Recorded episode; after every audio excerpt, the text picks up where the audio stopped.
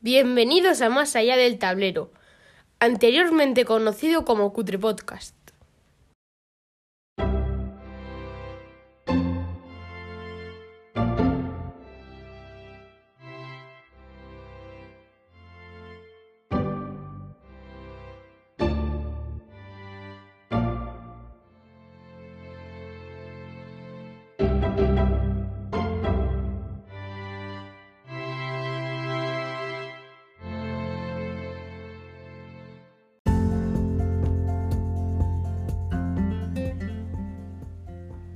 En el episodio de hoy de Más allá del tablero, titulado El malo de la peli, Eduardo, en el cajón de las lámparas de vacío, nos hablará de Talismán. Luis, el loco del basal, nos contará su experiencia con los juegos de roles ocultos. Álvaro, desde la abadía, hará una reflexión sobre Dungeon Lords. Yagami, en Hay un videojuego para todo, revelará qué hay detrás de los juegos Manhunt y River City Girls. Rafa, en el rincón de Palafox, dará sus impresiones sobre Democracy Under Siege. Bilbo, en Dios juega a los dados, hará una comparativa entre días de ira y noches de fuego. Unai, el abogado del diablo, regresa para sacar del baúl de los recuerdos el juego Plague Inc. Carlos, desde la balda del Senescal, nos hablará sobre su próximo juego, El otro lado de la colina. Y para terminar, Amandil, en sus cutres reflexiones, tratará de definir quiénes son los malos.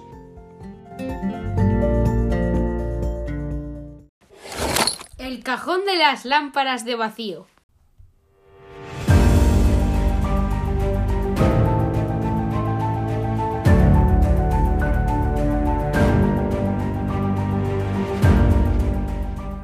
En 1983, Robert Harris creó un juego de tablero llamado Talismán. Desde entonces, larguísimas partidas se han llevado a cabo en todo el mundo. Sin embargo, este es un juego por y para el mal. ¿Por qué? Lo vamos a ver. Como digo, nos vamos al año 1983 para observar el motivo por el que Talismán es un juego para el mal.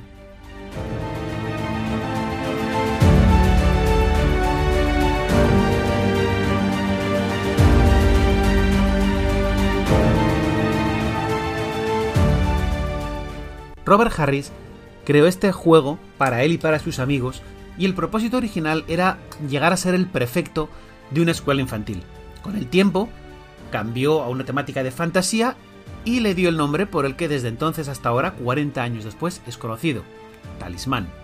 Consiguió un contrato con Games Workshop y desde entonces ha sido el titular de los derechos, si bien ha sido publicado primero por Games Workshop, después desde el año 2008 hasta el 2017 por Fantasy Flight Games y desde entonces hasta ahora por Pegasus Spiel. El juego se mueve en tres regiones, la más exterior, la media y la más interna. Siempre se empieza en la región exterior y se intenta ir progresando hasta llegar a la región interior a través del Valle de Fuego y conseguir la corona de mando. Para conseguir la corona de mando hay que pelearse con un enemigo final.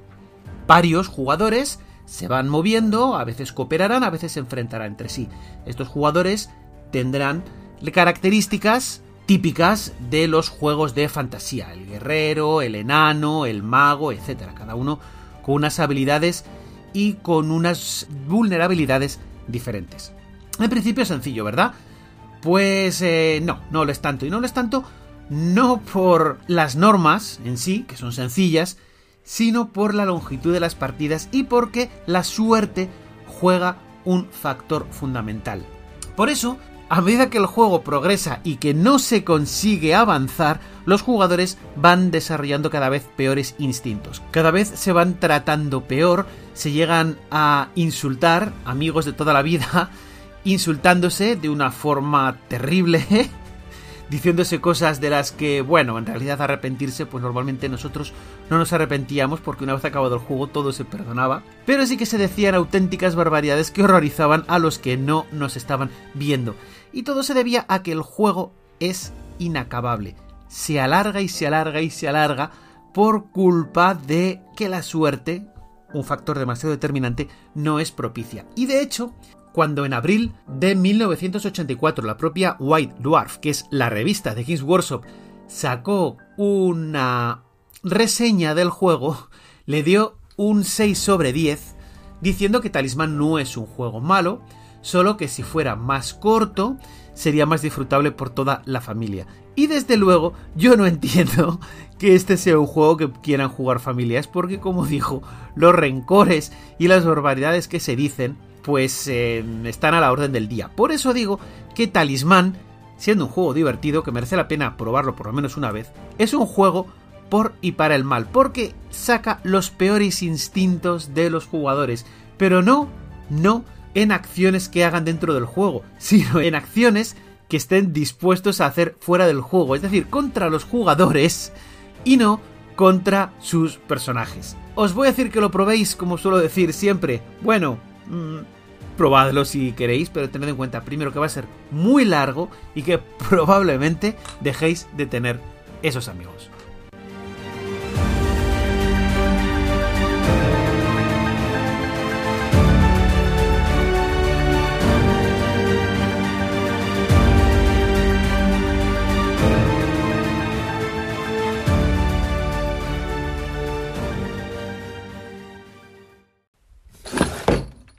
El loco del basal.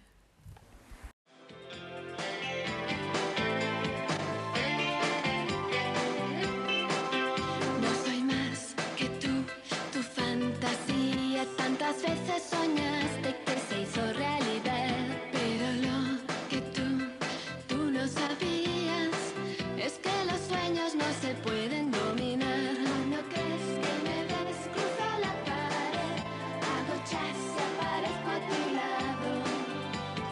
Hola a todos, ¿qué tal estáis? En el programa de hoy vamos a hablar de juegos de roles ocultos. ¿Qué consisten estos juegos? Estos juegos consisten que tienen una amplia variedad, como veremos después, de temáticas y ambientaciones. Eh, todos los jugadores inicialmente están en una misma facción y todos los jugadores colaboran entre ellos, pero hay algunos jugadores que tienen una función, un rol, un personaje diferente al resto, que lo mantienen oculto y que tiene una agenda totalmente distinta. En muchos de estos juegos de roles ocultos, estas agendas son distintas porque son los malos. Así, por ejemplo, en el juego Secret Hitler, que es un juego de 2016 entre para 5 a 10 jugadores, de hecho tiene distintos tableros según el número de jugadores que vayamos a jugar, hay dos bandos, unos son los liberales y otros son los fascistas. De hecho, los liberales, bueno, pues tienen unas cartas, en las cartas de liberal son personas y son azules, mientras que las cartas de fascista son rojas y aparecen reptiles. Y en una de las cartas aparece la figura de Hitler, que es, evidentemente, ¿en qué consiste el juego? En que nadie sabe quién es fascista, ni entre los fascistas inicialmente quién es Hitler. Entonces estos dos bandos intentan aprobar leyes. Los liberales intentan que se aprueben leyes liberales y los fascistas que se apoyen, aprueben leyes fascistas. ¿Qué ocurre? Pues si todo el mundo supiera quién es quién, pues sería muy sencillo. Entonces, ¿cómo hace el juego? Bueno, pues el juego eh, primero genera la figura del presidente y el presidente elige a un canciller. Para elegir al presidente, los jugadores votan eh, si sí o si no quieren a ese presidente, a ese jugador como presidente, perdón. En caso de que no llegue a un acuerdo, bueno, pues hay una fichita que va subiendo en un track y se pueden producir cosas no muy buenas. Es decir, si falla, creo, estoy hablando de memoria, si falla tres veces la elección de presidente, entonces se saca al azar una ley y se aprueba en automático. O sea, puede ser una ley liberal o una ley fascista. Esto se hace para que no haya un bando que le interese siempre estar bloqueando la figura del presidente, para que así, bueno, pues no puede ser que te perjudique que esa ley se abra de manera total. Entonces, aparentemente diríais, bueno, pues esto es muy fácil, porque si el presidente toma tres leyes, descarta una y se las pasa al canciller, y el canciller luego aprueba una de las dos leyes, está claro que si aprueba una ley fascista, el canciller es fascista. O a lo mejor no, porque a lo mejor el presidente le ha dado solo dos leyes fascistas. Luego, ah, entonces el presidente puede ser fascista. No lo sabemos, porque a lo mejor ha tenido mala suerte robando las cartas, no las hemos barajado bien y han salido solo tres leyes fascistas y no tenía más remedio. Entonces se genera una dinámica que hace que las partidas sean muy divertidas y, la verdad que sobre todo es un juego, como veremos, los juegos de roles ocultos son juegos para muchos jugadores. Este, por ejemplo, como os decía, es de 5 a 10 jugadores. Lo ideal es jugarlo 10, porque las dinámicas, el faroleo, eh, si los jugadores se involucran. En todos estos juegos de roles ocultos, la idea, el grupo es muy importante.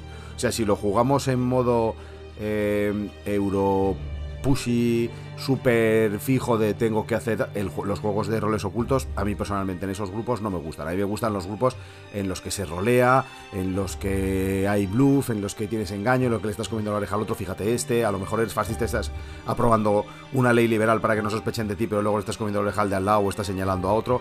La verdad que el Secret Hitler en muchas convenciones es uno de los juegos que se juega la noche del viernes y la noche del sábado. Los grupos se ríen, gritan, es genial.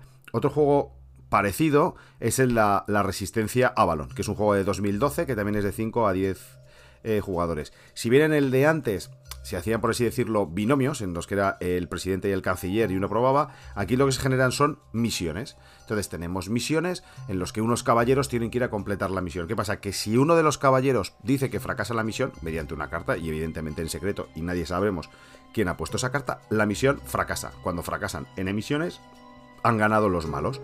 Y si no fracasa ninguna misión, han ganado los buenos.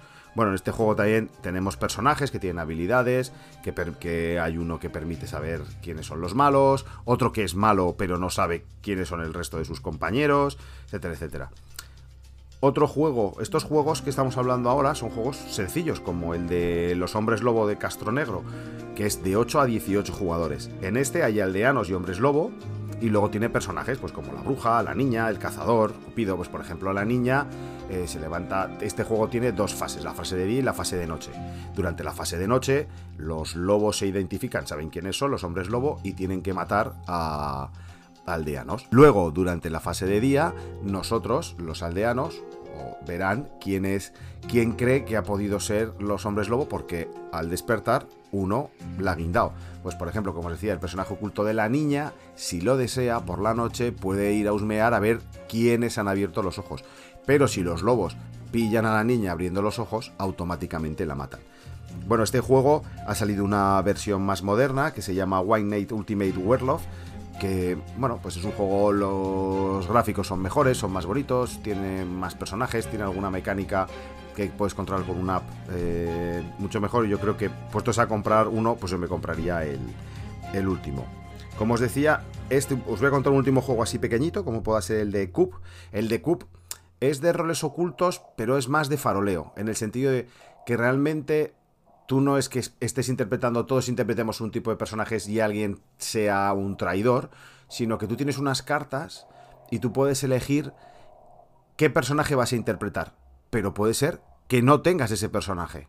¿De acuerdo? Entonces, bueno, si te pillan, pues pierdes una carta, tienes sus tecas sin cartas, te eliminan del juego. Pero, por ejemplo, tú puedes decir, yo voy a actuar como el duque y hago la habilidad del duque. O actúo como un asesino, ¿vale? Te puedo decir, no es que tú no eres un asesino.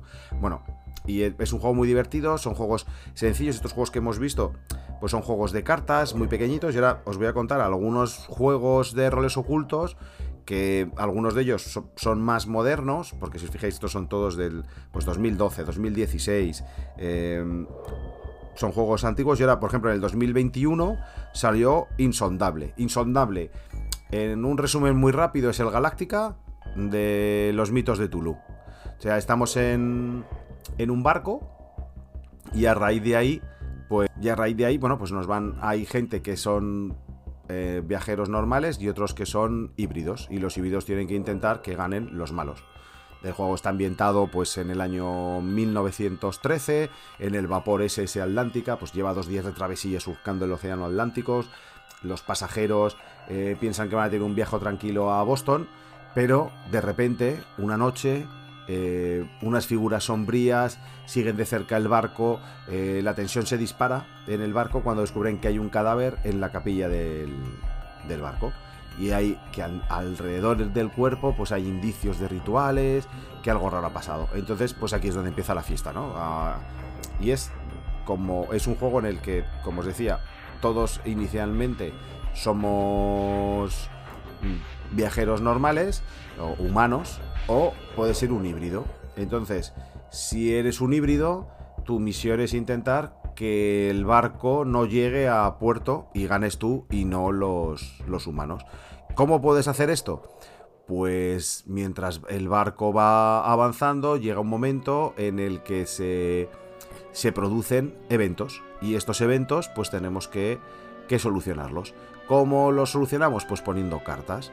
¿Qué hacemos con las cartas? Pues las cartas, si son de la habilidad adecuada, para ese, o sea, para esa crisis, eh, pues entonces mm, conseguiremos avanzar. Si no son buenas, pues tendremos un problema.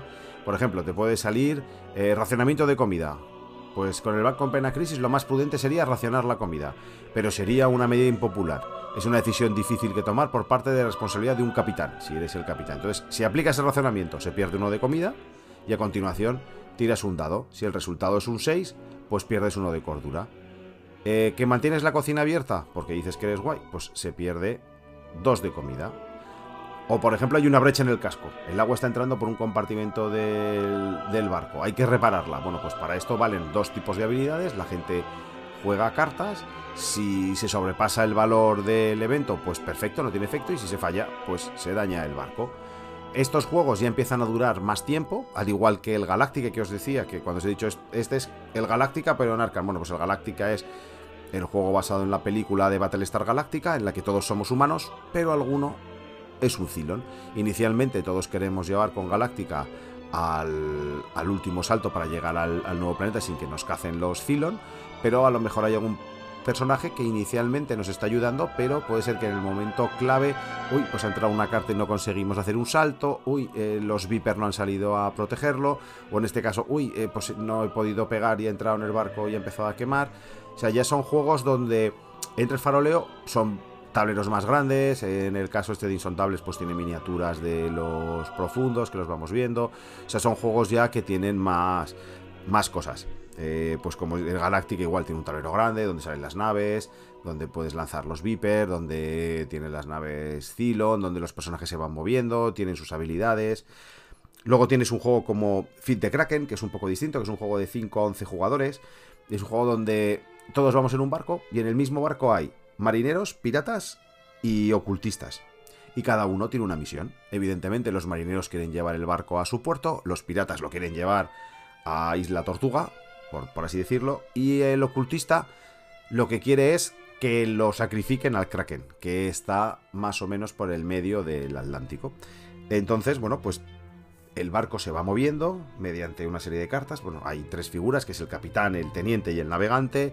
Pues el se van eligiendo unas cartas de rumbo, según esas cartas de rumbo, pues al final, como todos los juegos, ¿no? Eh, De forma secreta, el capitán coge tres, se descarta de unas, las mete en una caja, se va, eh, de las cuales coge el teniente, que descarta, deja otras, de tal manera que al final se barajan y el navegante coge una, no sabe cuál no coge, pero él coge una y, y al final tiene que ejecutar ese, ese, ese camino.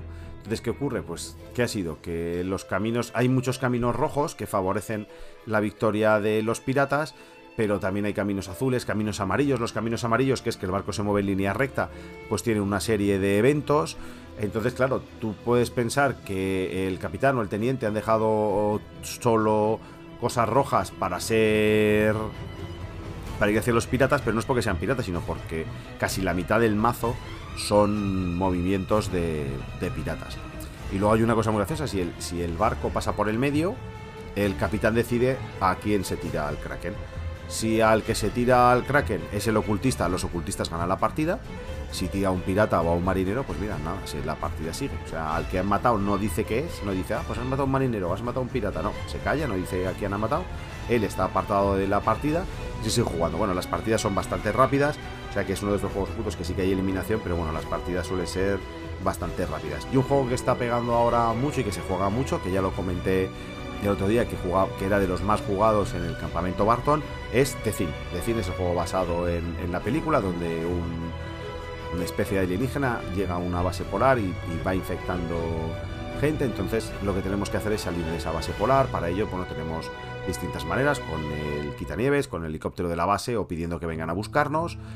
Pero eh, mientras tanto, eh, tenemos que ir haciendo habilidades. Pues si queremos arrancar una cosa, necesitamos un cable, necesitamos unas llaves para arrancar el helicóptero de la base, necesitamos controlar el combustible, tenemos que llenar de combustible el helicóptero, tenemos que mantener la calefacción y, la luz encendida, tenemos que controlar la comida, alguien a lo mejor tiene que ir a controlar las tiradas del tiempo para no morir congelados. Y todo esto los jugadores tienen un personaje y en teoría son todos humanos, pero a lo mejor, bueno, a lo mejor no, seguro que de inicio uno es la cosa. Entonces cada vez que los jugadores, dos jugadores se cruzan en una habitación, si no van armados, porque si van armados puede decir, eh, no te acerques y por lo tanto no tienen que intercambiar eh, fluidos o estar juntos en el ambiente. Entonces, si coincide que lo tienen que hacer, cada jugador tiene dos fichas. El que es humano tiene que tener dos fichas humanas y el que es la cosa tiene una ficha de cosa y una ficha de humano. Entonces, muestra dos fichas al otro jugador y el otro, ficha, otro jugador coge una. Que coge una ficha de humano, no pasa nada. Que coge una ficha de jugador, pues todo va bien. ¿Qué ocurre al final? que si al final de cada día los jugadores tienen que pueden señalarse sospechando, ¿no? Pues yo sospecho que tú eres la cosa. Entonces al final, pues tú puedes o no votar a nadie o todos votar a uno. Bueno, si vas votando, va subiendo tu nivel de, de duda, ¿no? Eres todo el mundo puede pensar que tú eres un que tú eres la cosa. Ello está muy chulo porque luego puedes conseguir, puedes hacer pruebas víricas y bueno, pues si pillas a una cosa, pues la cosa se revela. Entonces, ah, pues mira, sí, soy la cosa y ahora me revelo como la cosa y actúo de otra manera. Pasa lo mismo en el, en el Galáctica. En el Galáctica todos somos humanos hasta que detectas a un Cylon o el Cylon decide revelarse. En ese caso deja de tener las habilidades que tiene como persona y se convierte en Cylon. Para mí, en resumen, que me estoy alargando mucho más de lo que quería, los juegos de roles ocultos son muy chulos para grupos medianos grandes. O sea, yo si sois un grupo de cuatro, es muy difícil disfrutar mucho de estos juegos de roles ocultos. Dices, no, pues el insondable, que es de 3 a 6, pero mira, yo para jugar a cuatro insoldables, prefiero jugar a Mansiones de la Locura o a otro juego. Mm, el Galáctica, que es lo mismo, no, pues mira, es que un Galáctica 4 es que es muy fácil al, final pillarlo, ¿sabes? No es muy divertido. Estos juegos son divertidos en fiestas, pues para convenciones donde estás acabando y dices, venga, pues jugamos algo de esto que es muy, muy sencillo de jugar, puede jugar cualquiera que no haya jugado nunca y se lo, y se lo puede pasar muy bien. Y sobre todo, como os digo siempre, ser felices y pasarlo genial. Desde la abadía.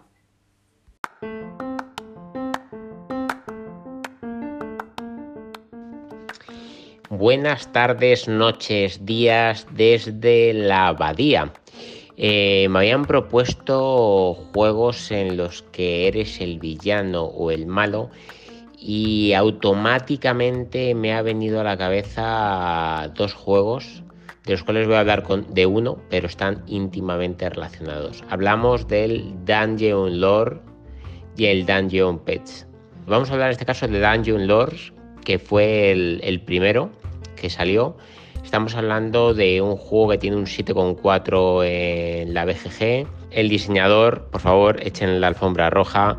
Hablamos de Blada Sbattle, un creador número uno que podría daros eh, referencias terminables. Pero bueno, con deciros que es el, el creador de A través de las eras o Through the Ages, como le queráis llamar, Galaxy Tracker, Space Alert, El Tascalar. Madre mía, es que tiene. Podríamos seguir así durante un ratito. El Magnet Night. Increíble. para mí, uno de los tres mejores diseñadores de todos los tiempos. Lo hizo, como lo ha estado haciendo a lo largo de su carrera, y volvió a hacer un juego increíble y sobre todo muy diferente. Este Dungeon Lords es de 2 a 4 jugadores, eh, la comunidad dice que funciona mejor a, 4, 90 minutos de duración para mayores de 12 años y dificultad 357 sobre 5. Yo tengo que decir que a mí el juego se me hace duro, duro y áspero. El juego es bonito a rabiar, la temática me flipa. Construir la mazmorra eh, ser el señor oscuro de esa mazmorra, ir contratando monstruos, crear trampas para los eh, héroes que van a venir a, tu mazmorra. O sea, ¿qué más se puede pedir? Tienes una banda de diablillos que son tus machacas que les vas ordenando que vayan haciendo diferentes gestiones. El juego es una mezcla entre programación de acciones y colocación de, de trabajadores. Es bonito, es que pues, lo tiene todo pero para mí es excesivamente duro. He jugado juegos más duros eh, según la BGG y me han parecido más sencillos. No sé el por qué, si es una cosa personal, pero se hace un poco de bola. Es muy poco transigente con los jugadores, o sea, como la vayas liando, no remontas. O sea, olvídate. No vas a salir de ese pozo de oscuridad. ¿Qué más deciros? Bueno, en España lo sacó eh, la difunta Homoludicus, luego, luego se convirtió en, en Devir. Ya no sé si lo va a sacar otra vez Devir, este o el Dungeon Pets. El Dungeon, el Dungeon Pets lo, sacado, lo sacaron a posteriori, entonces en teoría tendría que estar eh, pulidos algunos detalles que en este a lo mejor pueden ser más ásperos. Son dos pepinos de juego, son dos euros, dos eurazos increíbles. Este por ser el primero es del que quería hablar y que además a mí me parece eh, más difícil todavía. ¿Qué más cositas contaros? El Dungeon Pet que, que fue a posteriori. Es un juego estratégico, ha ganado muchísimos premios. Puede que estemos hablando de un juego ya obsoleto para los modernos, pero es un juego que sigue estando al pie del cañón. Hablamos que es un juego de 2009, pero es que en el ranking total está el 330 y es que es un juegazo. Yo lo recomiendo para los que os gustan los euros duros, si no huid insensatos porque se os puede hacer pelota. Es un juego muy bonito, cuando lo veis desplegado en mesa eh, es maravilloso. Tiene un montón de, tiene cartas, tiene tokens, tiene tokens con, con formita de, de, los diablillos que, que nos ayudan, de, de los machacas. Es que lo tiene todo el juego. Lo único que es para mí complejo de más se hace para mí más largo también de, de los 90 minutos, pero es un juego muy disfrutable. Si le tenéis cogido el, el rollo, yo creo que en tres partidas, jugando a, a los, los, mismos jugadores, ya le tenéis pillado el, el hilo lo podéis disfrutar mucho. Es un juego que si encontráis barato, de verdad, no lo dejéis escapar porque es una auténtica maravilla. Solo para culos duros, pero es una auténtica maravilla. Y nada más desde la abadía, nos vemos en el siguiente capítulo. Hay un videojuego para todo.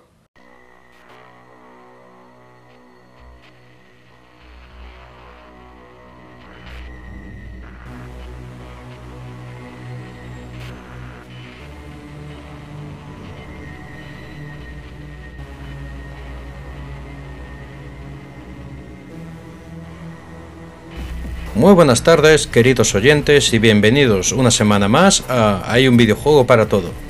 En el programa de hoy que hemos dado en llamar El malo de la peli, quiero hablaros de un juego que de entre todos aquellos que nos permiten llevar al que normalmente sería el antagonista, este es quizá el título que lo ha llevado más lejos y al mismo tiempo, en mi opinión, de la manera más acertada.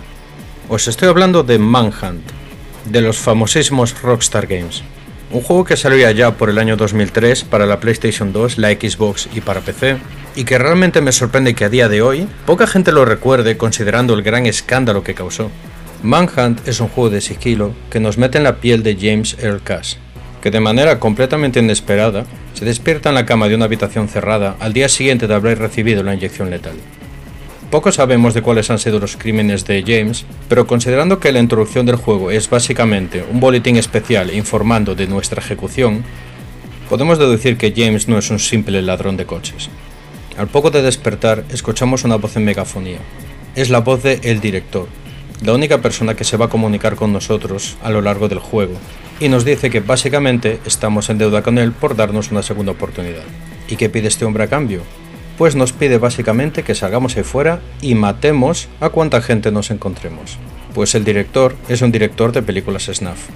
Para quienes no estéis muy puestos en el tema, las películas snuff, snuff siendo un argot o slang para morir, palmarla o espicharla, son películas cuyo objetivo es mostrar torturas y asesinatos reales un tipo de películas que por desgracia existen en el mundo real, ya que por desgracia en este mundo existe gente lo suficientemente enferma como para pagar por ese tipo de material. Aquellos que hayáis visto la peli española Tesis, sabéis de lo que hablo. En el mismo momento en el que el juego empieza, nos damos cuenta de que estamos jugando un juego de sigilo en el cual el silencio y el subterfugio va a ser nuestra principal y casi única arma. No tardamos al mismo tiempo en ver que la persona que estamos llevando, James, es una persona realmente deleznable.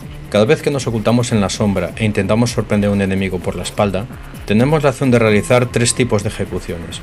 Una ejecución rápida, una violenta o una grotesca, tal y como las define el propio juego. Las ejecuciones también muestran mucho la personalidad de James. Por daros un ejemplo, una de las primeras armas que encontramos es una cuerda de piano. Una ejecución rápida hará que James estrangule a su víctima. En la segunda, James no solo estrangula a la víctima, pero le da la vuelta para mirarla a los ojos mientras ésta muere. Y en la tercera, no contento con estrangularla, empezará a mover la cuerda de arriba abajo hasta cortarle el cuello y decapitarla por completo. Queda claro que James no es una buena persona, pero en este caso sus víctimas tampoco lo son.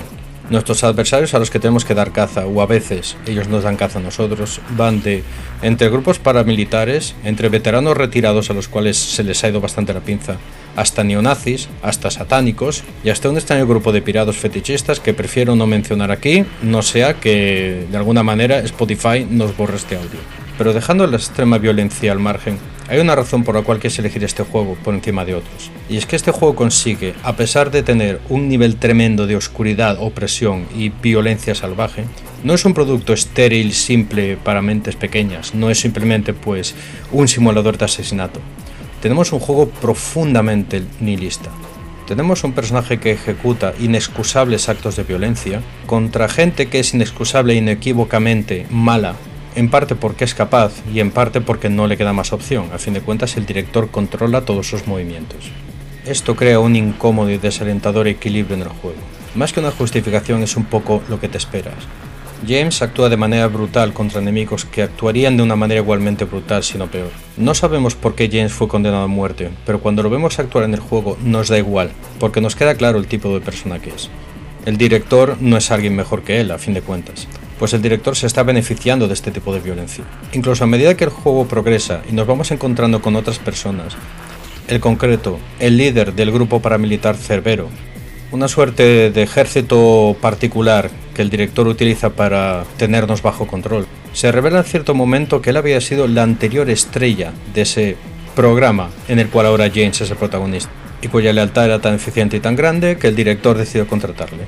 Más tarde nos encontramos a Pixie, otro protagonista de pasados filmes del director, y que ahora deambula por una casa abandonada con una sierra mecánica y con piel de cerdo cubriéndole de arriba abajo. Nos muestra ese que puede ser el futuro de Cass si sobrevive.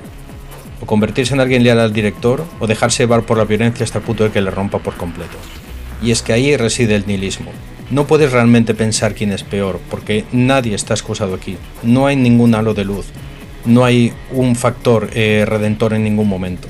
No hay justificación, no hay excusa, no hay alivio. Incluso en el final, que no voy a reventaros, no hay una conclusión. Simplemente termina y ya está.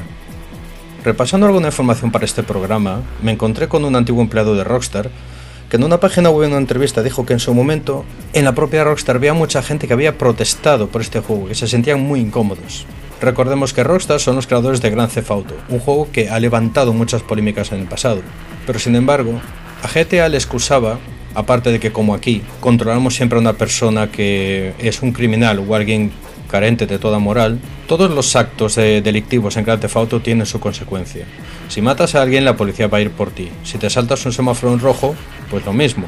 Manhunt en este caso rompía esa filosofía. Le daba a la gente carta blanca para hacer absolutamente cualquier tipo de atrocidad que quisieran. Y curiosamente eso fue lo que da algo de sentido a este juego. A medida que avanzamos en el juego y a través de lo que nos dice el director, ya que Cass es un personaje prácticamente mudo, vamos entendiendo un poco más de su psique y de su pasado. Hay una misión en concreto en la cual el director ha secuestrado a la familia de James y le dice que si quiere rescatar a su familia, él tiene que liberarlos sin que ninguno de los cazadores le vea. Es una misión particularmente difícil de decir. Así que procedes a través de esa misión, rescatas a tu familia para que al final nos muestre un vídeo, el señor director, en el cual nuestra familia entera es ejecutada uno por uno. ¿Y cómo creéis que James reacciona? Pues levanta el televisor donde ha visto ese vídeo, lo rompe contra el suelo, pero su expresión es completamente neutra. Lo que le molesta a James no es que haya matado a su familia, es que el director le ha vuelto a engañar. He de decir que dentro de mi fascinación es muy difícil describir Manhunt crea una incomodidad, pero es una incomodidad que está en orden. Es una cosa que de verdad eh, no la querrías de otra manera. Es oscuro, es opresivo, es incómodo, es realista, pero al mismo tiempo nos desconecta completamente porque es imposible que podamos sentir algún tipo de empatía. En este caso es lo opuesto a Gran Theft Auto. Yo creo que esto era intencional por parte de Rockstar. Pongamos Gran Theft Auto 5 para quienes no lo hayas jugado. Tienes a los tres protagonistas uno de ellos es una persona que es un cobarde, no ha querido hacer nada en la vida y ahora no sabe dónde ir. el otro es alguien que traicionó a sus amigos por dinero y el tercero está puto loco. Los conoces poco a poco, son humanos y al final pues te quieres dar una ducha porque dices, esta gente es basura humana, pero es que me caen bien. Eso no ocurre con James, la desconexión es completa. Tú lo estás utilizando como si fuera una herramienta para completar el juego, lo cual quizá está un poco helado a cómo el mismo director lo ve. A fin de cuentas, cada vez que llevamos a cabo una ejecución, la vemos desde el exterior. Vemos la ejecución como si estuviera rodada con una cámara de VHS. El juego nos hace el único favor, que es el de cada vez que cometemos un acto de verdadera atrocidad, nos saca fuera del control del personaje, para apartarnos de él. Es un juego que dentro de su extremismo y dentro de la maldad que lleva dentro, sabe dónde están sus límites y eso me parece algo a destacar y algo admirable. Porque habría sido muy fácil hacer un juego simplemente violento y sacar tajada de la publicidad que esto generaría en las noticias. Sin embargo, Rockstar fueron lo suficientemente sabios para darnos una historia lúgubre que casi se cuenta ella sola y que al terminarlo solo nos deja el justo nivel de mal cuerpo.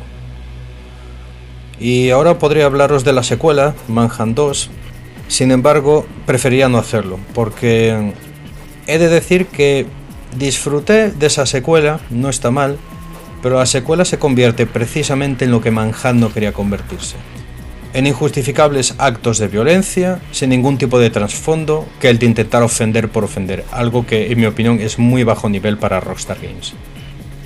El tiempo ha pasado y este juego ha envejecido no del todo mal, pero hay algunas cosas que se sienten un poco arcaicas.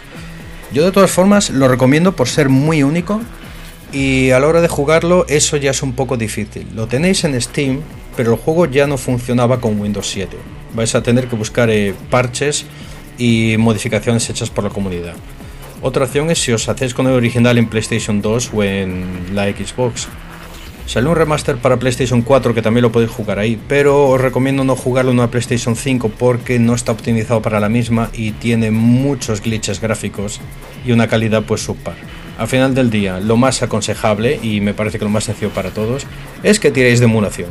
Y para concluir, si pudiera describir Manhunt con una sola frase, esta frase sería, Manhunt no es un juego de terror, pero cuando lo juegas eso es lo que sientes.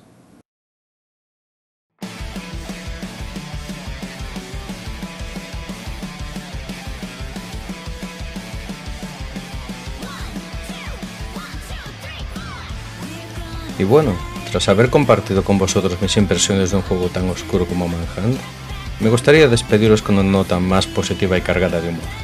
Pero, por supuesto, haciendo honor al título de este programa, ya que estamos hablando de juegos en los cuales encargas al malo de la peli.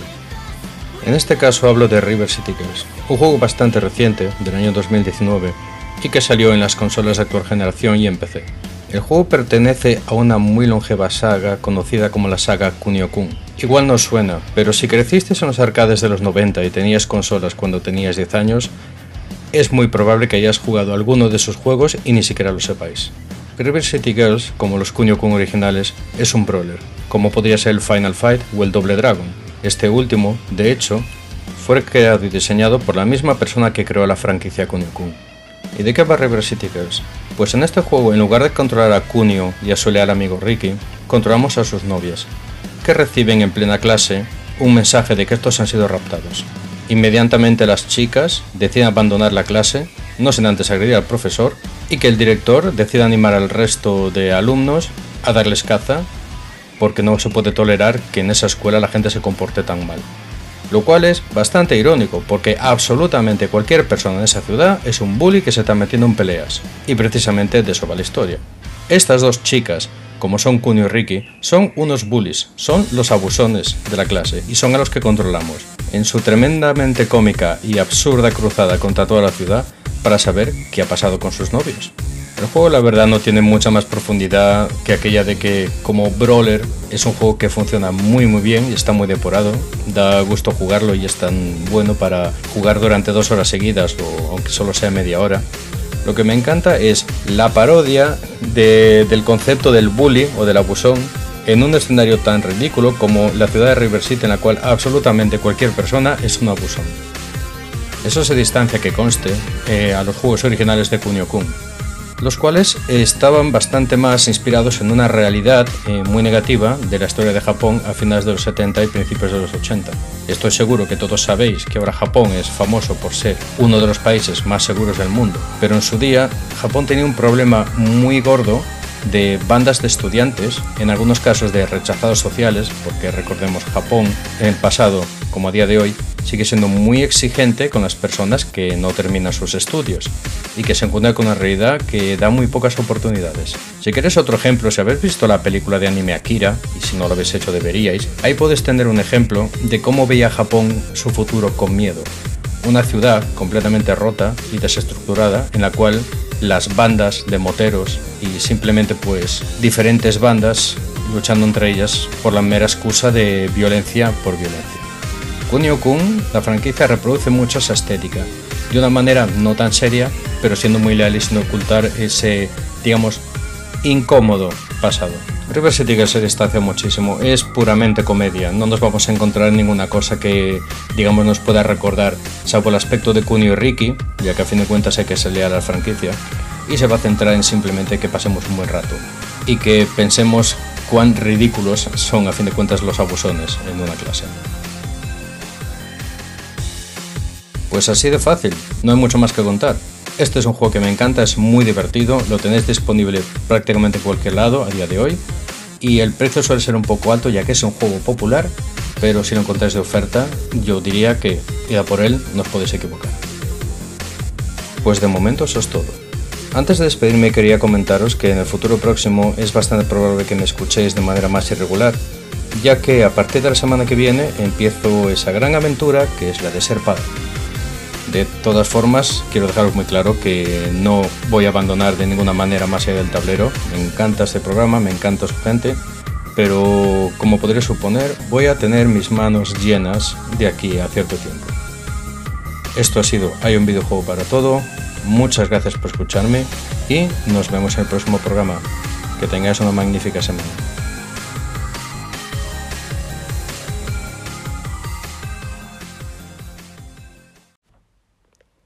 Rincón de Palafox.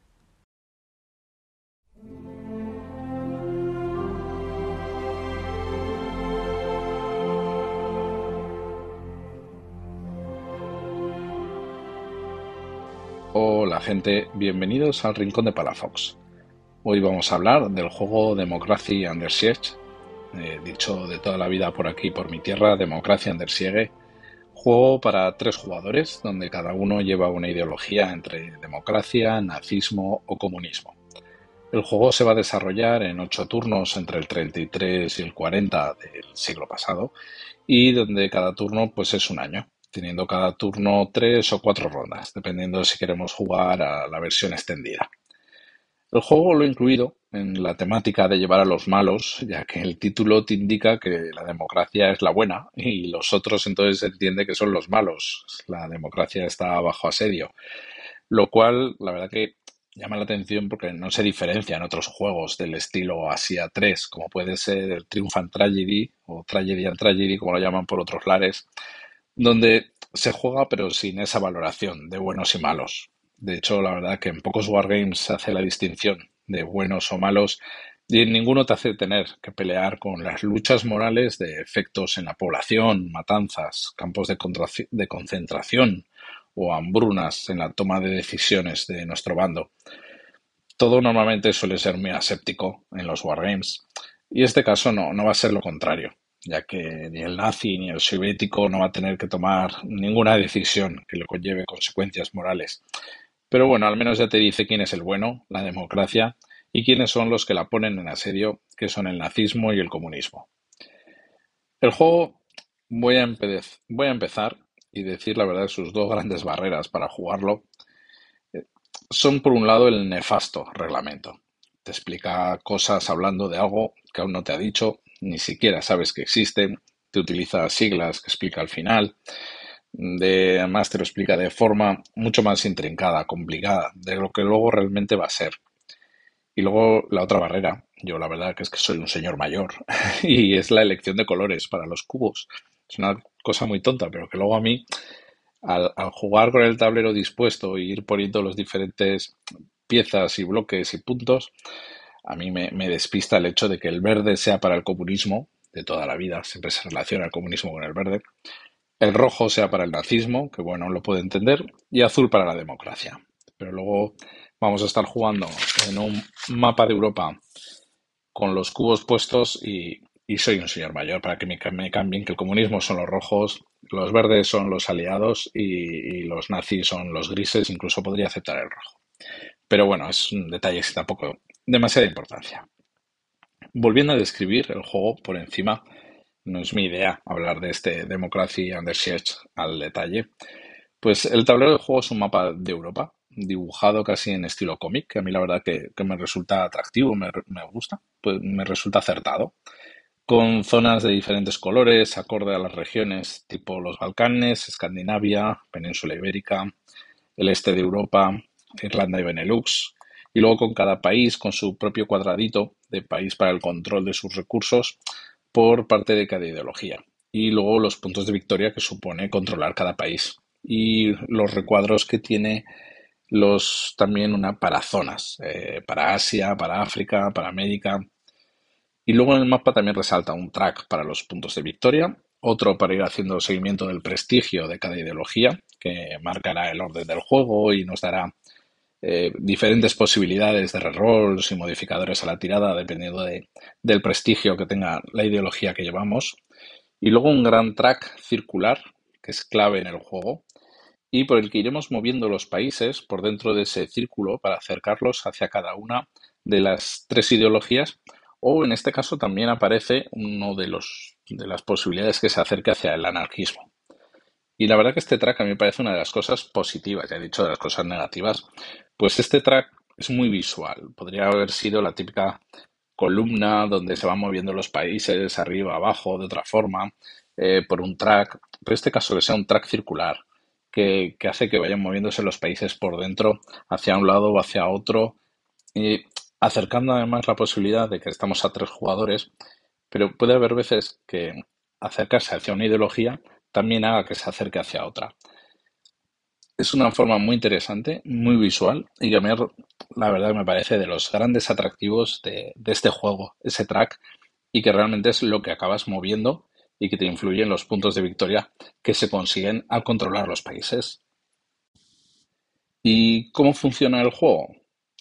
Pues el juego realmente va con un motor de cartas. Cada uno de los tres jugadores tiene su propio mazo tenemos 36, 36 cartas para cada uno, eh, para comunismo, nazismo y democracia, pues tendremos las 36 cartas y separado como en tres eras. Una es Hope para el turno 1 y 2, Reality para turnos 3, 4, 5 y luego ya Despair para el turno 6, 7 y 8.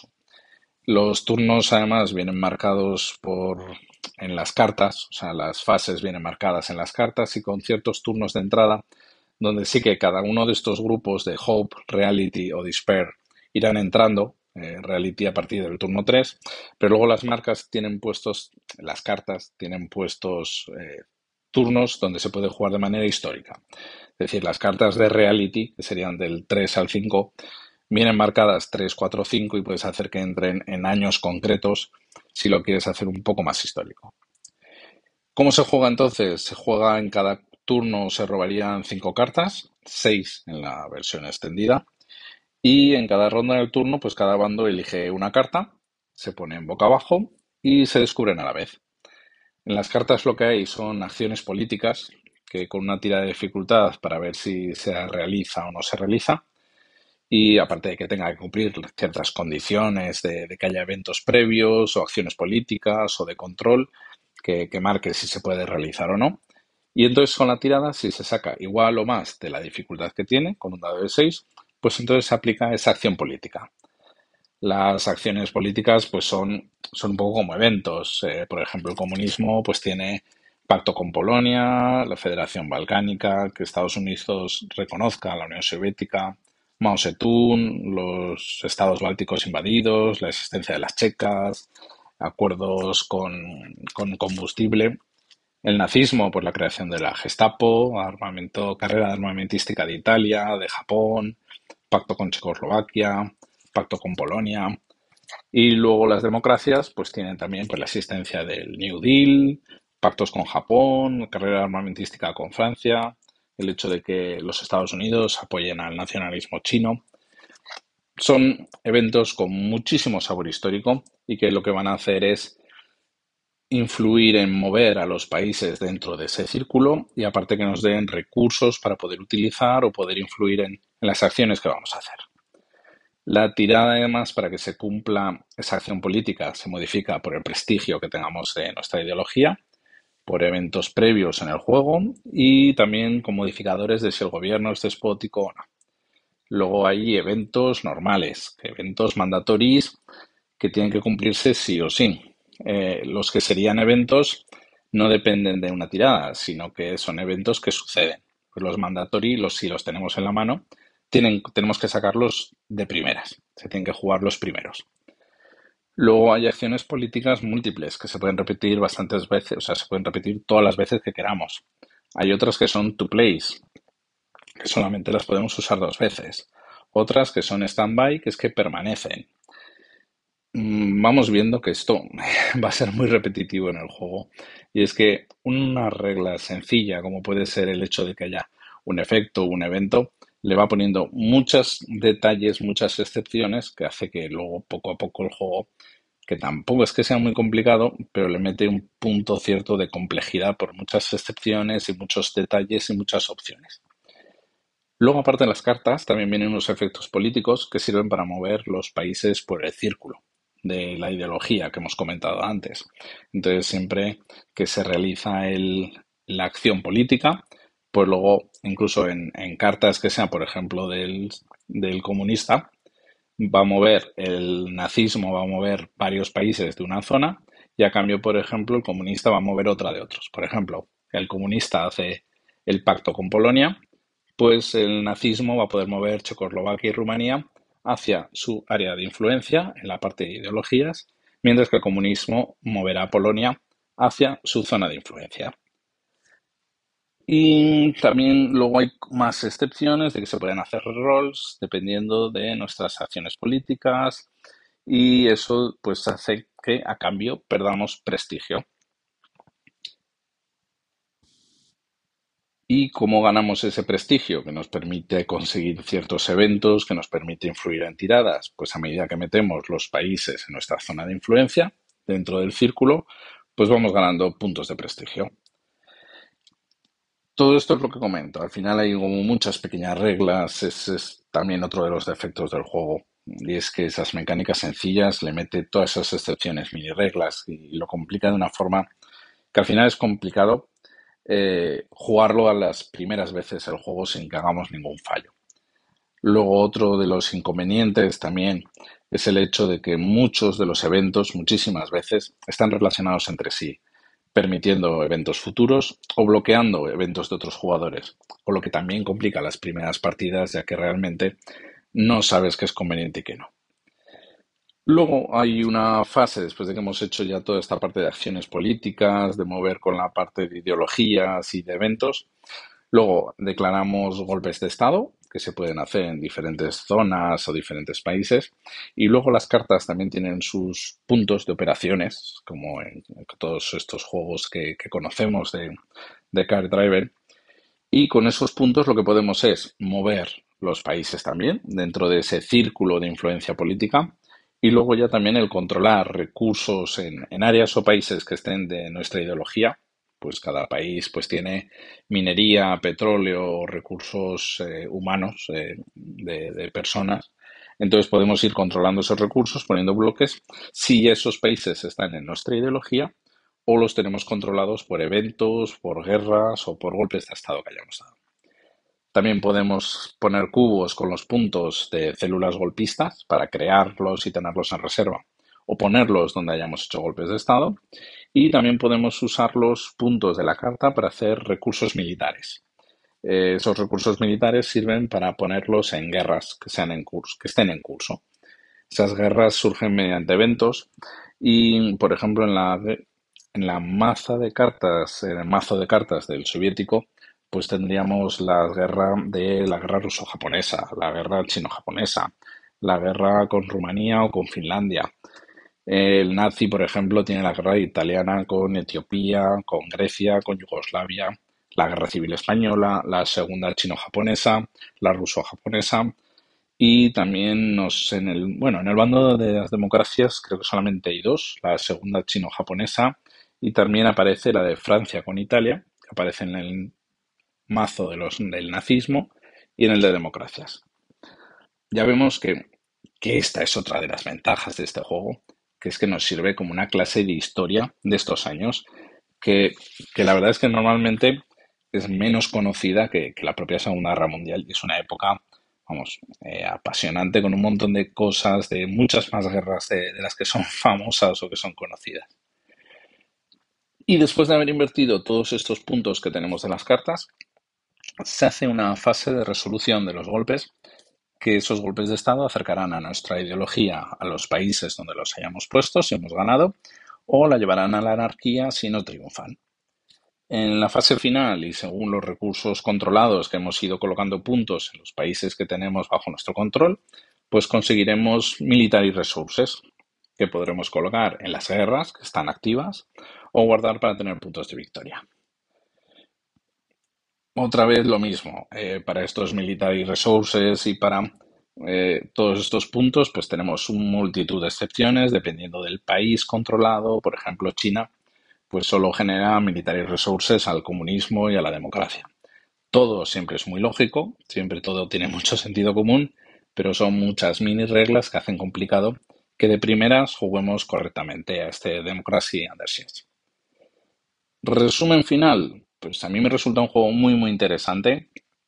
Es complicado de sacar a mesa, eh, pero la verdad que el sabor histórico que tiene de esos años 30 apasionantes y que dan la razón a un dicho que es que afortunado aquel que le toque vivir tiempos aburridos, pues estos años 30 es que para nada fueron aburridos y al menos pues los podemos simular en una sesión de juego de unas tres horas y, y nos podemos poner en la piel de, de, las democracias o de los malos, tanto de nazis como soviéticos. Tiene el costo para jugarlo pues del reglamento, que, que la verdad que es que es difícil de controlar, con muchas excepciones, penaliza mucho no saberse los eventos, pero como juego a tres, para sacar de vez en cuando, eh, en esta época que a mí me resulta más apasionante que, que la propia Segunda Guerra Mundial. Y, y, la verdad que yo creo que es un juego que merece la pena probar, pero como se dice muchas veces, juego recomendable para jugar con la copia de otra persona. Por último, como un puntito, comentar juegos relacionados, que por un lado existe otro, también editado por cuatro dados, igual que este Democracy Under Siege, que es el Rise of the Totalitarianism que cubre el periodo previo, desde 1919 a 1933, y es equivalente, o sea, jugamos juego a tres jugadores, jugamos con las mismas tres ideologías, pero donde se mira el nacimiento del nazismo en la República de Weimar.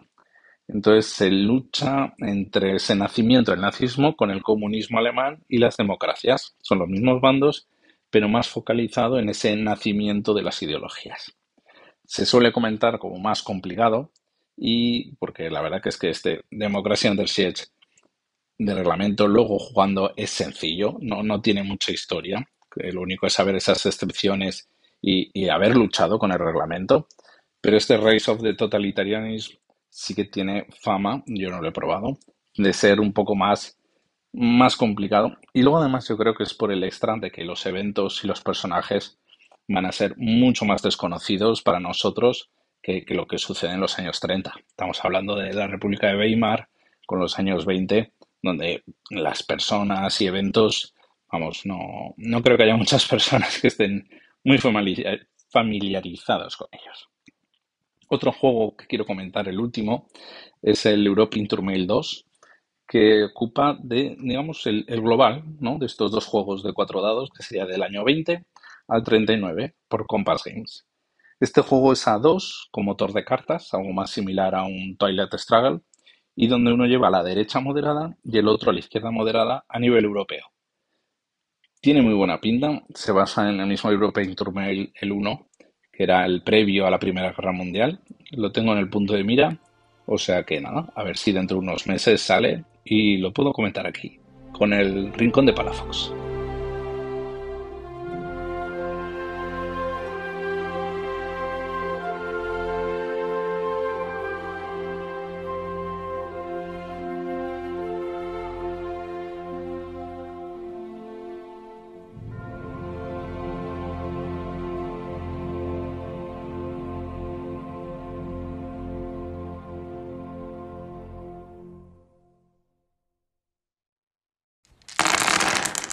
Dios juega a los dados. Hola a todo el mundo, yo soy Bilbo y en el programa de hoy os traigo dos juegos donde encarnamos al malo, o podemos al menos encarnar al malo, son eh, Días de Ira y Noches de Fuego, que comprenden las dos primeras semanas de un hecho, pues creo que bastante ajeno a la gran mayoría de nosotros, como es la Revolución Húngara. Eh, Días de Ira cubre esa primera semana en la que los comunistas tras la caída eh, de Alemania pues empiezan a establecer todas las repúblicas socialistas soviéticas y empiezan a establecer también ese yugo apretando mm, para no perder esa, esa, esa, cuota de poder ¿no? en la Europa tras eh, la guerra y Noches de Fuego representa la segunda semana donde a raíz de esa explosión ya popular en contra de la, de la Unión Soviética, en este caso los generales que fueron encomendados o encargados de, sofocarla, pues eh, ya más a nivel de la ciudad. Eh, lo interesante de esto, como os decía, es, que se, trata de un hecho pues, bastante ajeno y poco conocido en general. Es, los juegos toman claramente partido a favor del lado débil, como tal vez no podría ser de otra manera, porque bueno, son, son eh, hechos eh, bastante luctuosos y bastante, eh, ¿cómo decirlo?, claros a nivel moral hacia qué lado se inclinaría el jugador. Entonces juegan también ese esa baza ¿no? del de enemigo grande, gigante, todopoderoso que intenta aplastar al enemigo pequeño, mmm, heroico, con nombre y apellidos, con personas nunca mejor dicho, encarnada, que son las que vas encarnando en el, en el juego. Y es curioso también que en Días de Ira eh, se dedica la, el juego a todas las víctimas y a todos los caídos en la Revolución Húngara, porque es cierto también que pues hubo bastantes bajas por el por el bando de los revolucionarios. De hecho, una de las cosas, digámoslo así, que ocurre en el juego es que, como os decía, al tomar partido claramente hacia el lado de los revolucionarios, tú vas perdiendo gente con nombre y apellidos, mientras que en el lado ruso tienes no, no mueren las unidades, se desactivan, se, se anulan por protestas, se eh, paran debido a las barricadas, pero realmente no hay bajas como tal de, de unidades. El enemigo, el malo, en este caso que es el ruso, es tan grande, tan poderoso, tan eh, agresivo, tan capaz de, aplastar eh, y pasar por el rodillo, en este caso, a la revolución húngara y a, Budapest, que, no se, que el juego no concibe que haya bajas en los rusos y si las hay, pues no son cosas de notar. ¿no?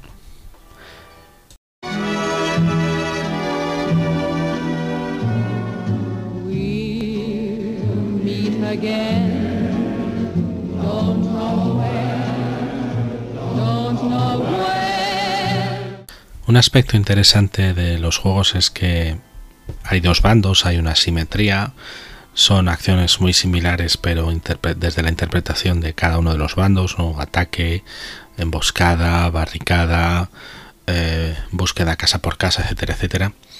Pero ambos juegos se pueden jugar en formato rusos contra revolucionarios, uno contra todos e incluso en solitario. Eh, en el caso de Días de, Ira sí que es un juego que se puede jugar en solitario en modo como cooperativo. Noches de Fuego si lo juegas en solitario solo puedes jugar la parte o la, el bando de los revolucionarios, aunque hay una variante no oficial que aún no he podido probar para poder mover a los... Eh, bueno, para poder jugar en solitario con los rusos. Pero claro, como os decía, el bando revolucionario es mucho más detallado, mucho más personalista, mucho más eh, personificador de, la gente y las personas que tomaron parte de la revolución, mientras que el bando ruso queda representado en ambos juegos como generales, en este caso Sukov y Konev, que fueron los generales eh, encargados aplastar los conatos de revolución que había y todos son, son eh, acciones agresivas, ataques, eh, bueno, no emboscadas, sino ataques, contraataques, em, búsquedas casa por casa, eh, en el caso de Noches eh, de Fuego tienes una parte de día y una parte de noche en la cual pueden los rusos pueden hacer más cosas o menos cosas. La parte del turno de noche te permite al revolucionario, a la revolución húngara en este caso, a los revolucionarios húngaros poder eh, esconderse más fácilmente o, o poder salvarse de algunas cosas. Lo que os comentaba antes de las tropas contra los nombres y apellidos de los revolucionarios, perdón, llega hasta tal punto que las fechas tienen, las fichas, perdón, en días de ira, tienen nombre y apellidos, que tengo la duda de si llegan a ser, o si son apellidos, y son personas reales, por así decirlo, pero los rusos se muestran como un ogro con francotiradores, con soldados, con tanques, hay tres divisiones que es así, tienen nombre y apellidos, pero Mm, no, no identificas nada más que al, a lo que es el malo, el demonio, el ogro, ¿no? También tiene por ahí el hecho de la policía rusa durante la Revolución Húngara, la policía comunista rusa durante la Revolución Húngara, los titulares que siempre van eh, a favor, por así decirlo, o, intentando pintar algo más uh, de color de rosa la cosa eh, y también el tema de eh, las reacciones internacionales, los medios de comunicación, la prensa, la falta de comida, en fin.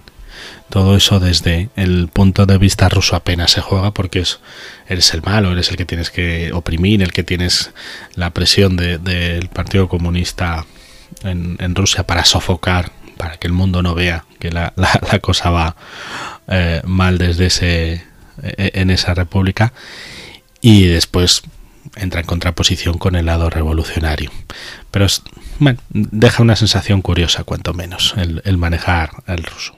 Finalmente, el dictamen de un grupo de expertos científicos ha confirmado que la receta original de Coca-Cola se desarrolló en los laboratorios de la Alemania Oriental en la década de los 50.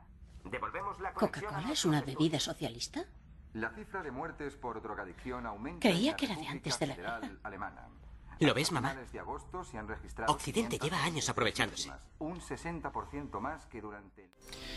¿Y qué sensación te deja? Pues eh, una de las sensaciones que te deja es que eres un abusón manejando al ruso. El ruso tiene que jugar con la moral, con el apoyo y con el prestigio para no caer en, en la figura de, por lo menos a nivel internacional, como te lo pinta el juego, la figura del matón que aplasta algo que, puedes estar muy estar de acuerdo muy de acuerdo con la revolución húngara pero claro desde el punto de vista ruso pues era hablando mal y pronto un grano en el culo. Entonces esa narrativa que van construyendo ambos juegos de cosas pequeñas identificables personalizables frente a a, desdibujar el otro bando el, bando ruso que es el opresor el agresivo el el activo, el que el, mando, el, bando que ocupa, ¿no? Que agrede, que ataca, que tiene todas las posibilidades. Eh, claro, construye toda esa narrativa de la revolución del malo, el grande, Goliat, contra el pequeño, el que tiene la razón, que es David. Y esto también lo refleja desde el punto de vista de cómo se refleja la victoria en ambos juegos.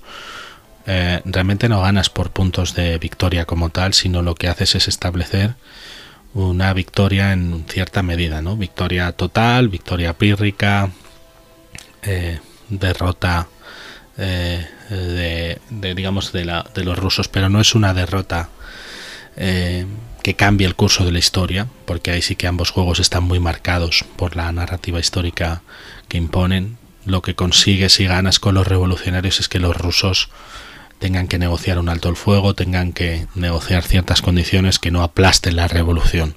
Si ganas con los rusos buscas precisamente lo, contrario. Y mm, esto juega entonces con los marcadores que os comentaba antes de la moral, el apoyo y el prestigio. El ruso busca no perder prestigio internacional. Eh, los revolucionarios húngaros buscan mantener la moral alta.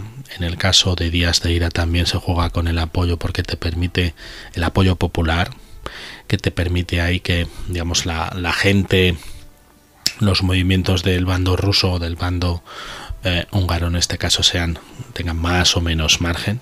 Bueno, y la sensación que te deja en este caso cuando, por lo menos para mí, cuando juegas con el, lado ruso, eh, es que juegas a no parecer el malo.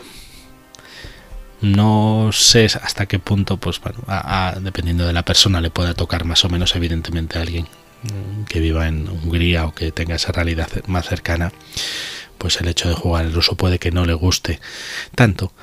Pero eh, para aquellos que lo tenemos un poco más ajeno o, menos eh, reciente o tenemos menos información, es jugar a, como os comentaba, a no ser el malo a intentar aplastar sin que se note, a intentar ser agresivo, ser em, contundente. Es un toma y daca, un juego el gato del ratón. Yo intento darte lo justo y necesario para contenerte y que en, el Kremlin no me machaquen, pero a la vez eh, también intento aplastar la revolución porque no, no me interesa como ruso. Y bueno, hasta aquí eh, el episodio de hoy. El abogado del diablo. Pues vengo a hablaros de un juego que en el 2012, cuando se creó, era muy majete. El juego es el Plague de Endemic Studios. En un principio un juego para iOS, luego para Android, incluso para Windows Phone.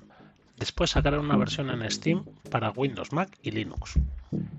El protagonista del juego eres tú, un virus, un hongo, una bacteria, tu misión, acabar con la humanidad. Mucho más malo que eso no se puede ser. Aunque claro, hay que admitir que después de lo del 2020, el juego fue un poco, no sé cómo decirlo, distinto. Os cuento un poco cómo iba. Empiezas el juego y decides con qué patógeno jugar.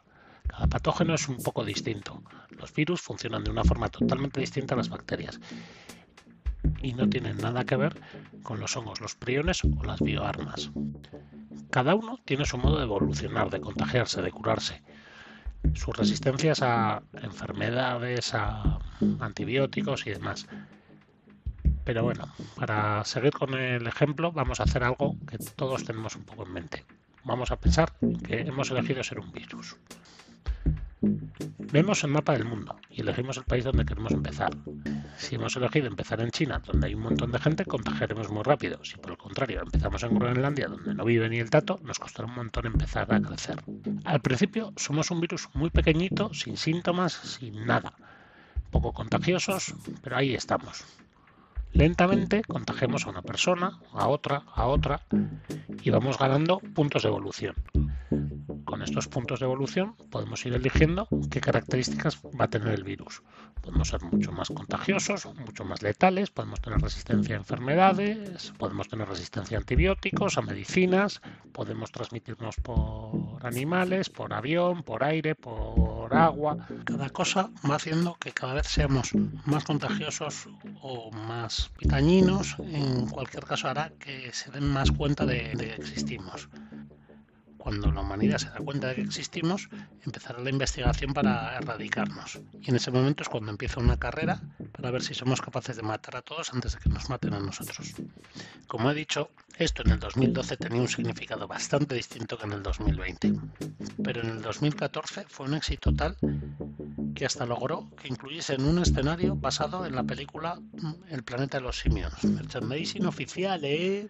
Después de hacer un juego de tablero en Kickstarter, que recaudó bastante dinero, juego al que no he jugado y del que poco os puedo hablar. En un principio el juego estaba basado en modelos de contagio bastante simplificados, pero después de su éxito tuvo incluso hasta el apoyo del CDC para mejorarlo y hacerlo más realista. Realmente es un juego muy entretenido y muy educativo, aunque claro, después de haber tenido el entrenamiento este que hemos tenido en los últimos tres años, igual no aprendéis nada nuevo. En fin, un juego en el que eres el malo y que a mí personalmente me gustó mucho.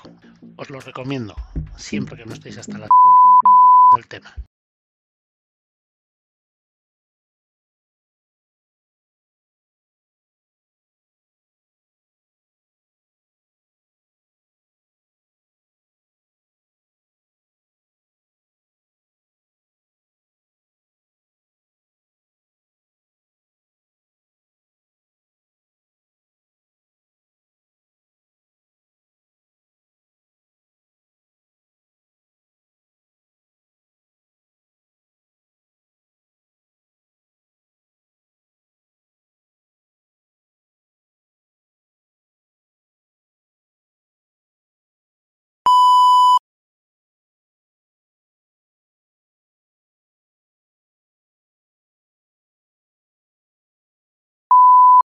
La balda del Senescal.